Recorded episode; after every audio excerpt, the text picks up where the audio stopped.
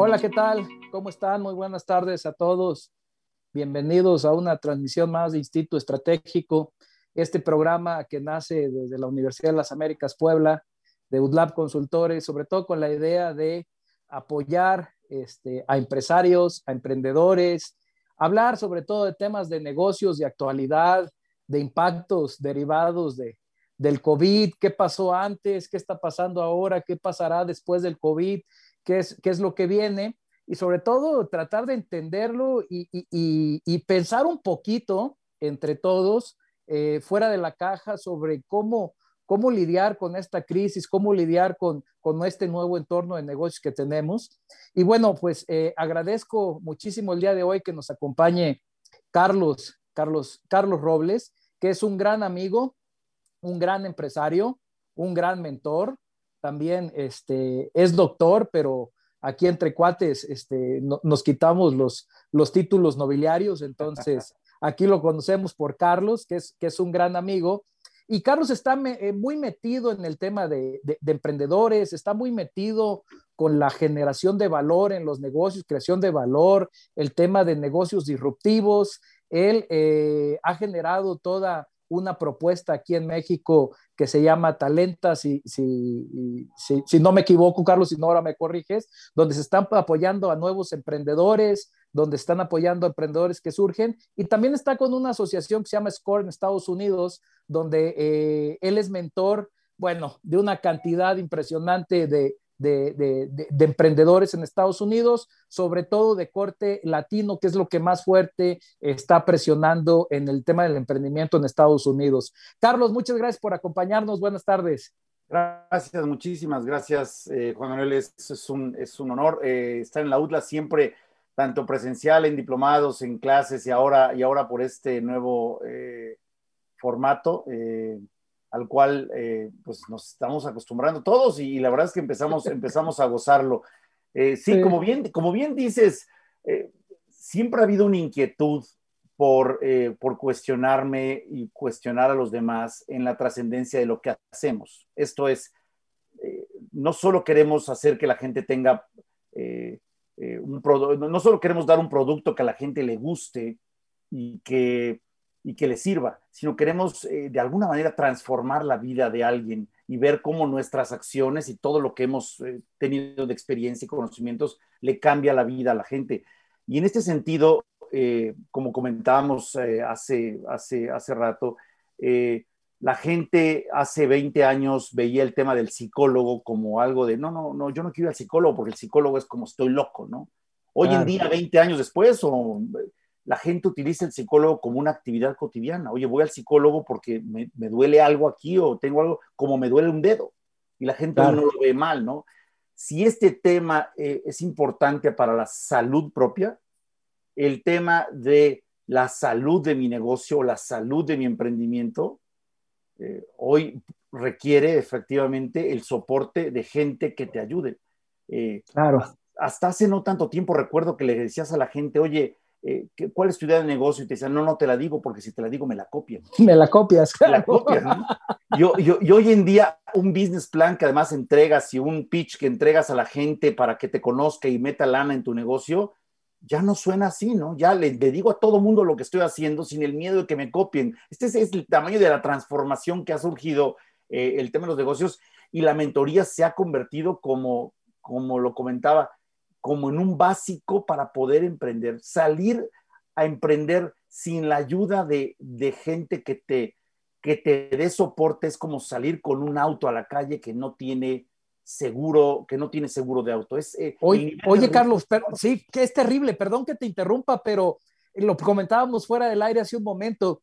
Desafortunadamente, los que más mentoría y asesoría necesitan, que son las pequeñas empresas, emprendedores, son los que menos recurren a la asesoría y a la consultoría porque no quieren pagar o no estamos acostumbrados a pagar una asesoría, una mentoría, porque desafortunadamente en México, y tú lo sabes mejor que yo, tenemos una visión de corto plazo en el que si yo invierto un peso ahorita, espero ganar tres pesos, pero pasado mañana. O sea, no en cinco meses ni en tres meses, pasado mañana quiero estar llegando. ¿Cómo, le hacemos para lidiar con, con, estos temas en un entorno cultural como nuestro, Carlos? Claro, yo lo que creo es que eh, eh, emprender un negocio o para, porque además este tema de la mentoría ni siquiera es exclusivo para emprendedores. La mayoría de la gente que, que, que, acude a la mentoría es gente que le llaman en Estados Unidos los small business owners, que es gente que ya tiene un negocio pequeño y lo que quiere es dar este siguiente brinco porque se da cuenta que en el negocio pequeño está sobreviviendo y en cualquier tormenta se va, ¿no? No, lo que quieren es dar este brinco y sacar un poco la cabeza. Y, y efectivamente, eh, lo que la gente tiene que darse cuenta, eh, y, nosotros hacemos mucho énfasis, es como el efecto del cigarro. El A ver cómo es ese. El, el, cigarro tardó mucho tiempo en, en, hacer conciencia en la gente porque decían, es que el cigarro mata. Y decías, no es cierto. Mira, me fumo uno Estoy vivo. estoy vivo, ¿no? Es más, me fumo 10 y sigo igual, ¿no? El tema es que la estadística, voltear a la estadística nos hacía cambiar la perspectiva. Oye, pues mira, no sé si sigas vivo, nada más te doy un dato. Se mueren 23 millones. Este, entonces, empezar a ver 23 millones y 23 millones empezaba a decir, ay, híjole, pues es como el COVID, ¿no? Oye, es que, es que uno de cada 10 se va o de 100. Sí, sí eso no es grave estadísticamente, excepto que el uno seas tú, ¿no? Entonces, este, esto es lo que hace Ahí cambia la perspectiva. Ahí cambia la perspectiva. Entonces, este tema, eh, eh, eh, hay que hacer conciencia de que la gente sí está acudiendo a mentores, nada más que lo hace de forma diferente. Lo que hace la gente es se asocia. La gente a ver, explícame yo me junto con un amigo, yo no sé de todo, entonces yo soy diseñador, pero necesito a alguien que sea un amigo que salga a vender. Y entonces si llego un amigo y le digo, ¿qué te parece si nos hacemos socios? Hoy parece poco como el cigarro, porque le estoy vendiendo la mitad, le estoy regalando la mitad de la nada. ¿Cuánto vale el negocio? Nada. Entonces la mitad de nada es igual a cero, ¿no? un, medio por cero igual a cero. El tema es que si hacemos conciencia de que nuestra idea es valiosa, si, si, si, si adquirimos esa seguridad profunda de que nuestra negocio, de que nuestra idea es, una propuesta de valor profunda, buena y de futuro, le estamos regalando la mitad del imperio a alguien que no conocemos. Nos estamos casando con un desconocido a cambio de quizá nada. Y cuando vemos esa inversión que estamos poniendo en alguien que ni siquiera sabemos si vamos a tener buena relación, o sea, hay gente que le da miedo casarse. Hoy la mayoría de los, de los millennials dicen, no, casarme, casarme lo vamos planchando, mejor ah. vivimos y vamos viendo. Pues, ¿qué crees? Cuando te asocias con alguien, te estás casando y te estás casando al 50%, al personaje que quieras, con alguien que ni te gusta, ¿no? entonces es una inversión gigantesca a, cambio de qué? A cambio de que alguien te ayude, te acompañe, te dé soporte en algo que no te sientes tan competente. ¿Qué crees? No hay que vender la mitad del imperio. Hay manera de comprar eso por una fracción infinitesimalmente chiquita de, tu negocio sin el más mínimo riesgo, porque el día que no te gusta el mentor, lo apagas. Y lo cambias. Exactamente.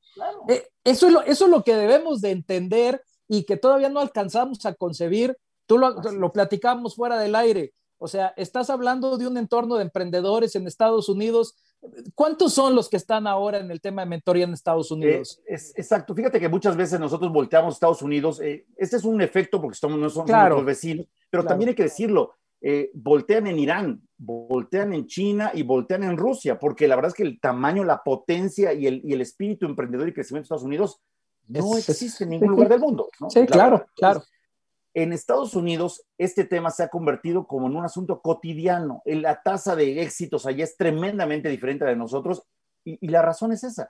En Score, eh, Score, esta organización fondeada parcialmente por la, por la Small Business Administration, que es como la secretaría de la pequeña empresa, vamos a pensar así, eh, ha, ha, convocado a 11 mil mentores. Somos 11 mil mentores dándole consultoría a 11 millones de emprendedores. Oh, bueno, no, bueno. O sea, es una cosa brutal y, es algo a lo que no estamos acostumbrados en países como el nuestro. Eh, desafortunadamente, eh, nosotros vamos generando negocios más por necesidad que por oportunidad, desafortunadamente, ¿no? Entonces, claro, ¿eso a qué te lleva? A meterte en un círculo vicioso en el que no te das cuenta que tienes un negocio que solamente está generando el cash o el dinero que te da para sobrevivir literalmente, pero es un negocio que no tiene una visión ni siquiera de largo plazo, de mediano plazo. Esto que tú comentabas hace un momento y, sobre lo que me gustaría que, nos platicaras un poquito más, Carlos. Claro. ¿A qué, ¿A qué te refieres cuando me dices que tengo que llegar con un negocio que tenga una propuesta de valor? Porque es una palabra uh, altamente manoseada, este, todo mundo quiere utilizarla, pero muy pocos saben lo que en realidad implica generarle valor a un cliente, ¿no? Sí, eh, estamos muy acostumbrados históricamente en todo el mundo a que cuando te pregunto de qué es tu negocio o a qué te dedicas, ¿no? Tú dices, yo, soy carpintero, yo soy zapatero, ¿no? Yo tengo un restaurante. Este, pero cuando te preocupan, te preguntan, ¿y qué, tiene de valioso tu negocio? ¿O por qué iría a tu negocio? Lo que hablas es de ti. ¿No? Es que tengo un negocio que, que prepara unas carnes asadas impactantes. Órale, wow y tengo un negocio de zapatos que es zapatos de alta calidad. ¿Ok? ¿Mm? Bien.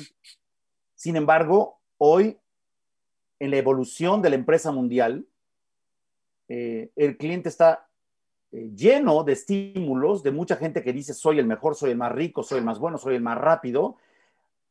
Y lo que la gente quiere hoy en día, desde hace mucho tiempo, es que hables de ellos. Eh, la empresa tiene que hablar, su propuesta de valor no habla de ti, la propuesta de valor habla de tu cliente. Exacto. ¿Cómo haces, cómo mejoras las necesidades, cómo satisfaces las necesidades de tu cliente mejor que nadie? Okay. Este tema, incluso la propuesta de valor, hay formatos, Osterwalder, hay muchos que, que, que tienen modelos para esto, pero en cualquier modelo que utilices, es cómo te ayudo mejor que nadie. El ejemplo más claro es en Estados Unidos, uno de los negocios más grandes es el tema de, de pasear perros, ¿no? Entonces llega alguien y dice, yo paseo perros, y el otro, yo también, y el otro, yo también. ¿Cómo escoges como cliente, no? Pues el que, el que haga las cosas mm, de, de, una manera más cercana a lo que tú buscas o a lo que tú prefieres. Entonces, la primera pregunta es, ¿qué prefieres? Entonces, lo primero que tiene que hacer el negocio es decir, oiga, a usted, Juan Manuel, a usted, Carlos, ¿qué es lo que más le gusta? Bueno, a mí me gusta que pasen al perro, pero de esta forma. Ah, entonces lo mm, anotas, ¿no? Entonces cuando tú, entonces cuando tú das cuenta que hay un grupo de personas que le gusta que, que, hagas los servicios de X o Y manera, lo que tú haces es que te especializas en ese segmento de negocio, ese segmento de mercado, y haces las cosas mejor que nadie. Ahora, mejor que significa de la manera más apegada a las, a las necesidades y a los intereses del cliente. Okay. Lo haces mejor que nadie, y entonces cuando alguien lo hace mejor que nadie, te prefieren porque te sienten más cercano pero el ejercicio es totalmente diferente. Es un ejercicio basado en lo que el cliente quiere. Es un negocio, es un, es un negocio donde lo arrancas pensando en el otro y no en ti. Ah, ok. Y hace toda la diferencia. Pones sobre la mesa al cliente y no pones tu negocio, lo que decías en un inicio. Hago las mejores carnes asadas del mundo o sea, no lo tienes que pensar de esa manera, sino que yo quito el aburrimiento de los domingos para el mundo. ¿Sí me explico cómo a través de una carne asada que implica muchas cosas? Entonces, es poner el cliente literalmente este, en, la, en la bandeja principal de satisfactor de necesidades y no pensar en que tú eres el mejor, tengo el mejor precio, tengo la mejor calidad, tengo el mejor producto, etcétera, etcétera, ¿no? Así es, porque por ejemplo, la gente sale a comer los domingos. Bueno, ahora no, pero la gente salía a comer los domingos. Sí, pero la gente sale por 50 razones diferentes. Claro. entonces, si tú tratas de satisfacer las 50 razones, te queda un, un Frankenstein medio raro, que la gente va porque pues, le gusta la comida y tal, pero si tú de pronto dices, ah, es que hay gente que sale porque le gusta estar con sus hijos, hay gente que sale porque le gusta estar en pareja, hay gente que le sale, le gusta divertirse, hay gente que le gusta experimentar nuevas comidas. Si tú encuentras que hay diferentes necesidades detrás de la salida del domingo y tú lo que haces es satisfaces una o dos de esas de manera tremenda, la gente te va a identificar, oye, vamos a comer no al lugar de las carnes, vamos al lugar más entretenido o al lugar más ameno, más familiar. Y la gente te va a preferir, no siempre, no todos los días, pero cuando piensa en familiar, pensar en ti. Cuando piensa en divertido, pensar en ti. Esta propuesta de valor, esta propuesta de valor es la piedra, la piedra fundamental de construcción de cualquier negocio. Ahora. Fíjate.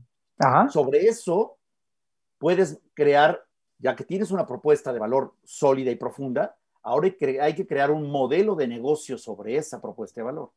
Y, y modelo de negocio, ¿qué es? Es la forma en la que tú haces negocio, la forma en la que tú haces dinero basado en una propuesta de valor. Oye, pero a ver, eso suena como medio intangible.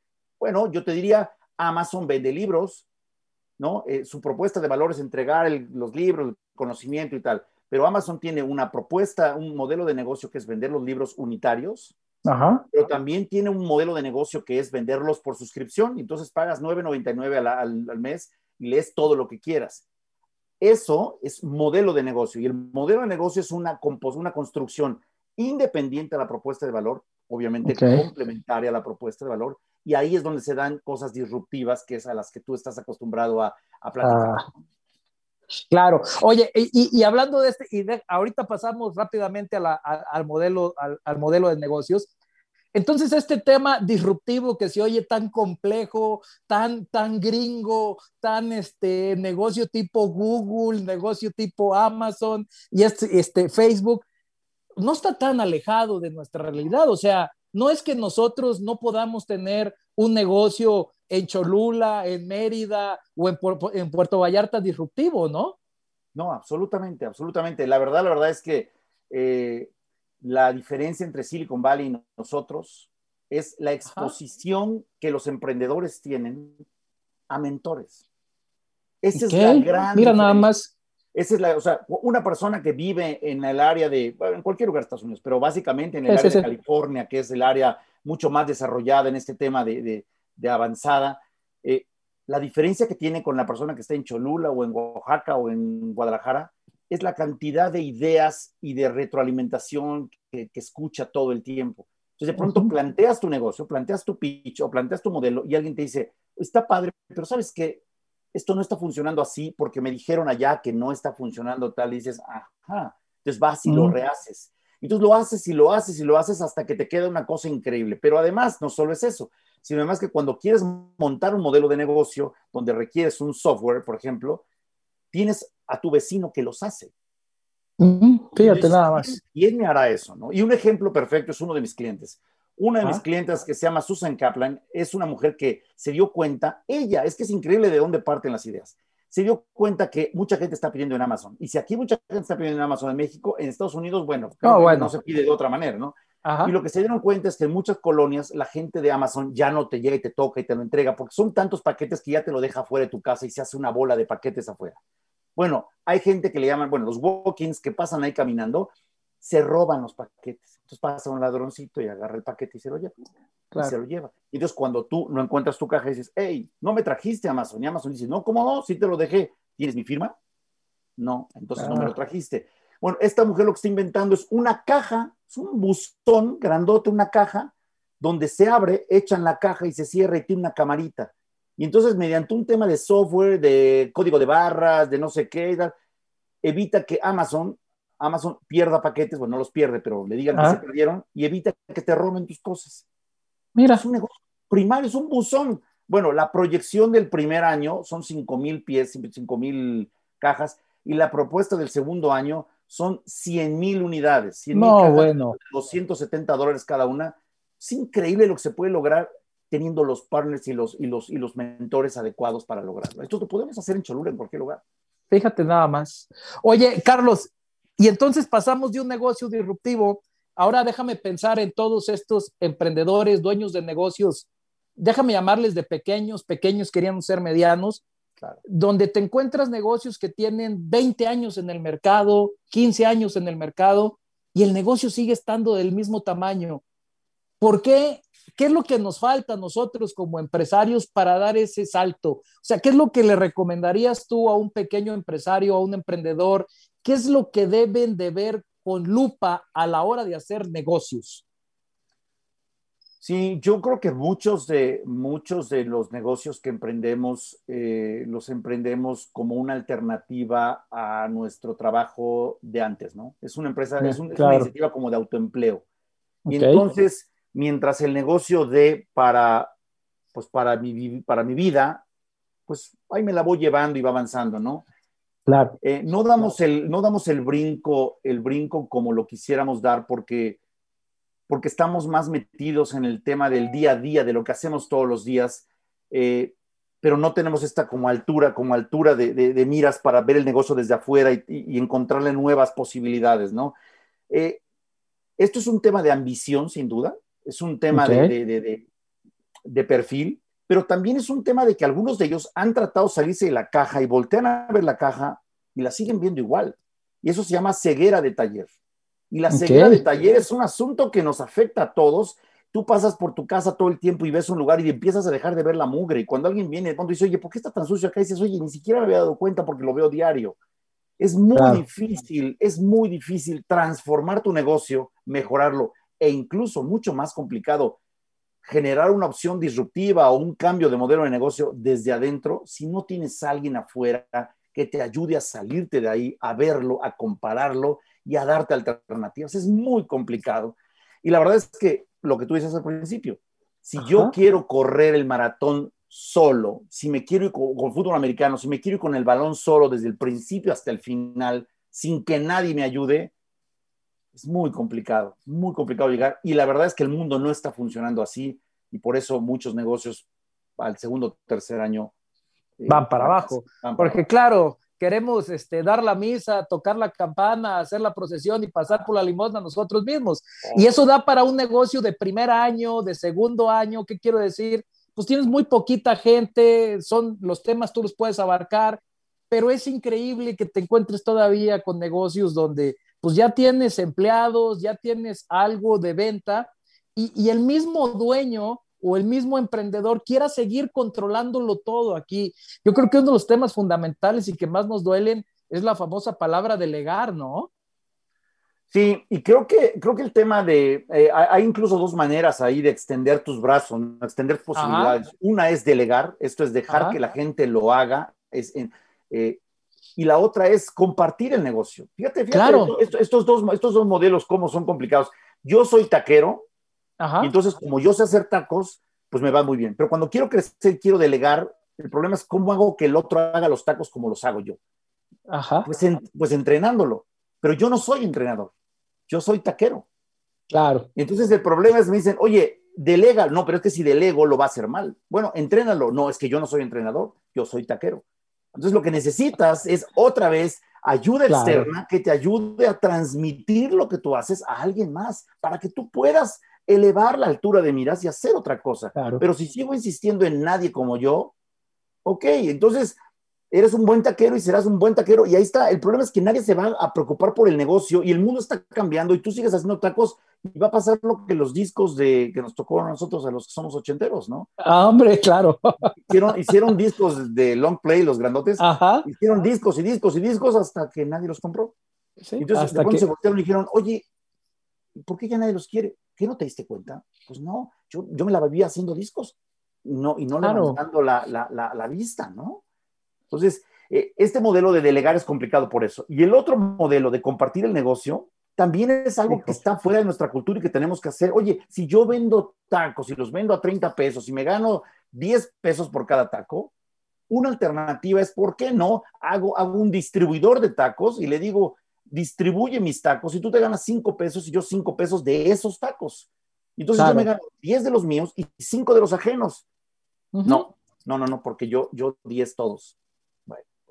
Y ahí es donde nuestra visión de corto plazo nos termina limitando la mayoría de las veces y por eso seguimos viendo muchos de los negocios y nosotros lo hemos visto mucho con estudios que hemos hecho, la mayoría de los negocios entre pequeños y medianos son locales o regionales. No alcanzan a salir, no alcanzan a tener esta visión de compartir negocio. Si lo hago, lo hago con mi propio capital. No va a haber manera de que tú tengas una expansión nacional con capital propio. Eso es es impensable, es improbable, ¿por qué no compartes el riesgo con socios? Pero eso, eso tiene ventajas y desventajas a la hora de asociarte, ¿no, Carlos? Claro, de hecho, hoy platicaba precisamente en una mentoría hace tres horas con un cliente y le decía, que me decía, es que necesito un millón, bueno, en, un periodo, ¿no? Necesito un millón de dólares para producir. Entonces, ¿cómo le voy a hacer para levantar un millón de dólares? Le decía, a ver, te voy a ayudar. Resulta que el problema del mundo rico es que el dinero, sobre todo en Estados Unidos particularmente, es ellos tienen 200 millones de dólares en su fondo. Y si lo meten al banco, les da el 2% anual. 2% mm, anual es nada.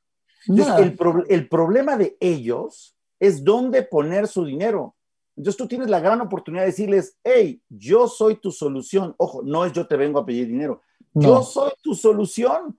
Yo soy una opción donde conmigo tu dinero gana el 10% anual. ¿Cuánto? Cinco veces, cinco veces.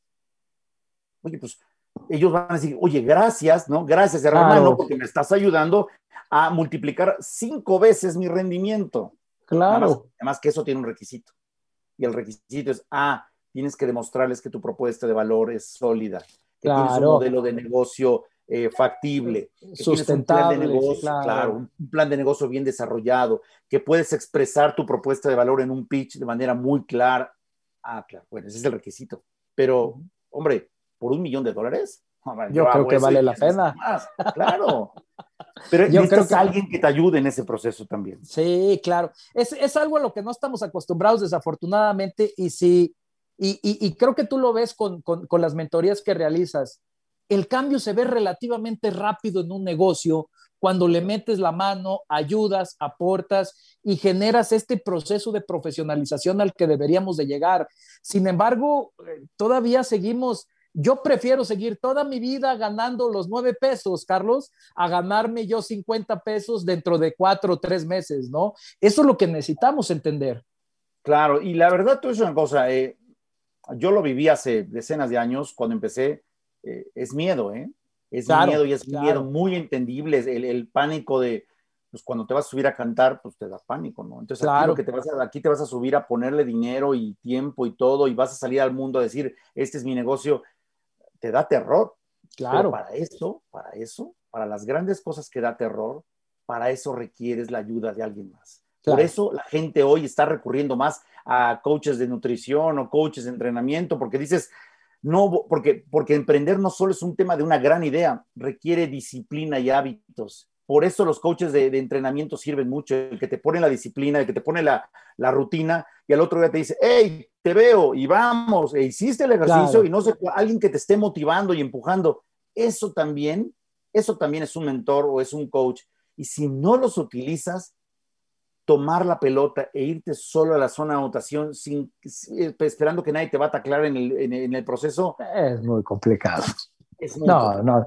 Eh, yo creo que es por eso que tenemos las tasas tan grandes de, de desaparición de pequeñas y medianas empresas en este país el 82.3% de las pequeñas y medianas empresas desaparecen antes de dos años. Y yo creo que gran parte tiene que ver con esta ceguera de taller, con quererlo abarcar todo. Eh, podemos saber mucho del negocio, es decir, si soy zapatero puedo saber mucho de zapatos, pero tal vez no sé de negocios. Y ahí es donde yo necesito el complemento de alguien que venga y que me lo diga. Lo platicábamos fuera del aire. Tú bien lo decías.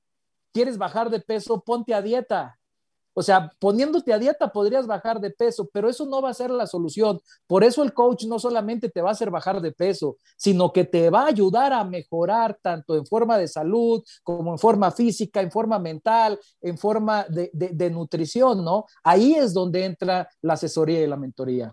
Sí, y además, además tú dices una cosa, la, buena, la, buena noticia para, la gente que de pronto tenga eh, dudas es Hoy es más barato poner un negocio, incluso con la ayuda de un mentor o con un coach, es mucho más barato. ¿Por qué? Porque hoy este nuevo, estos nuevos modelos de, iniciar negocio como, como el Lean Startup y esto, te permiten o te obligan o te orientan a poner tu negocio sin invertir, sin invertir tanto dinero al inicio. Eh, antes el, poner un negocio era, voy a poner un restaurante, pongo todo el restaurante, invierto millones de pesos, pongo una barbería, pongo una barbería de millones de pesos y a la hora del riesgo ya traías el pasivo cargando encima.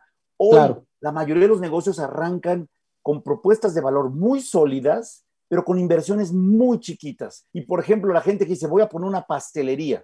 Ok, generas un producto espectacular con una cercanía y conexión con el cliente enorme y lo haces en tu casa y empiezas a entregar producto desde tu casa, empiezas a generar utilidades y tu inversión es pequeñita. Pequeña. Y, entonces una vez que empiezas a hacer masa crítica, entonces pones un local y después pones dos locales y después pones distribuciones. Pero hoy el modelo te, te obliga a poner mucho menos dinero. Bueno, al menos una parte de ese gran ahorro que tienes, inviértelo en tener un mentor, un coach o un, digo ya, idealmente, un ya, consejo de administración que te, que te permita hacer mejores estrategias. Un consejo de administración básicamente es un grupo de mentores experimentados que te ayudan a hacer estrategia todos los días. Bueno, eso es algo que se desarrolla con el tiempo. Si no puedes 20 o 10 o 6 consejeros, uno. Uno. Claro. Y con eso es más que suficiente para empezar. Hombre, Carlos, te agradezco muchísimo. Sé que tienes emprendedores que atender ahora. Ah, gracias. Tienes varias este, entrevistas con emprendedores. Te agradezco que nos hayas acompañado. Me encantó el tema este, de, de, negocios disruptivos, de emprendedores, de creación de valor. Y pues espero que próximamente sigamos platicando de estas cosas, ¿no? Encantado, encantado las veces que haga falta, con todo gusto. Siempre es un tema que a mí me apasiona y la verdad es que el objetivo, la misión, la misión de Talenta y mía personalmente es eh, generar conciencia de que no de que no tenemos que perder dinero cuando emprendemos, de que no tenemos que aventarnos a, un juego de volados donde es solo águila y es 50, 50%, podemos aventarnos de manera eh, mucho más factible hacer negocios y, y, sobre todo la parte que Talenta busca más. Queremos generar empresarios más felices. Emprender no tiene que ser una actividad de tremendo estrés y presión y que digas voy a emprender y es como aventarte del paracaídas para los que no les guste el paracaídas, ¿no? Claro. Puede ser una actividad increíble, imagínate, una propuesta de valor bonita, lo que me gusta hacer, lo hago bien y la gente me lo agradece. Qué mejor vida que esa, ¿no? Hombre, genial. Oye, pues muchas gracias, Carlos, por acompañarnos. Muchas gracias por estar aquí en Instinto Estratégico. Eh, por ahí después también vamos a compartir las redes sociales de Talenta para, para, que todos aquellos que estén interesados en contactar a Carlos y saber un poquito más de, de, de, la mentoría, pues puedan, puedan hacerlo directamente con él. Muchas gracias a todos y muy buenas tardes y gracias, Carlos. Nos vemos en la siguiente. Manuel, gracias. Un abrazo a todos. Saludos. Instinto Estratégico es un proyecto de UTLAB Consultores. Escúchanos en Spotify y Apple Podcast y síguenos en Facebook, Twitter y LinkedIn como UTLAB Consultores.